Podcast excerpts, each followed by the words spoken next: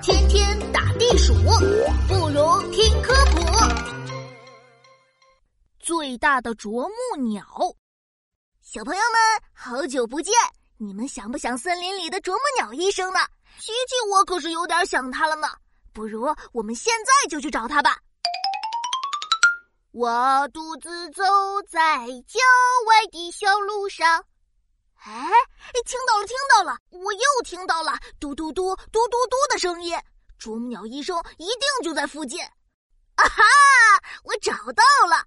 嗨，啄木，呃，嗨，你是谁？啊，天哪，这不是啄木鸟医生，而是一只超级大的黑鸟。可是它刚刚明明也在嘟嘟嘟的敲树干呀。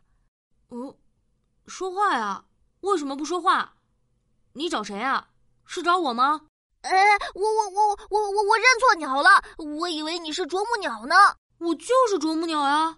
啊？怎么可能？我认识啄木鸟的，它的个子小小的，身上还有不少白色的羽毛。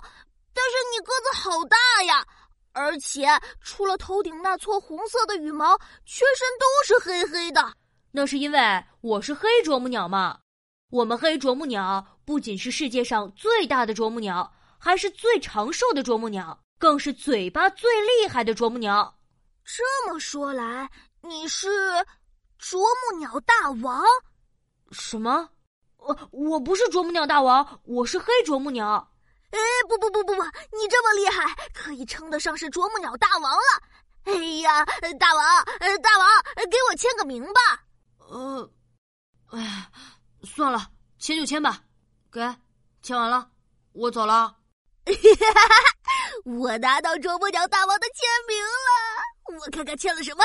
啄木鸟大黑，大黑，哎不，我要你签的是大王了。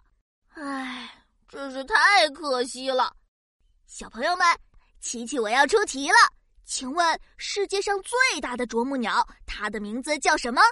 啄木鸟大黑，啄木鸟大王，还是黑啄木鸟？快在留言里写出你的答案吧！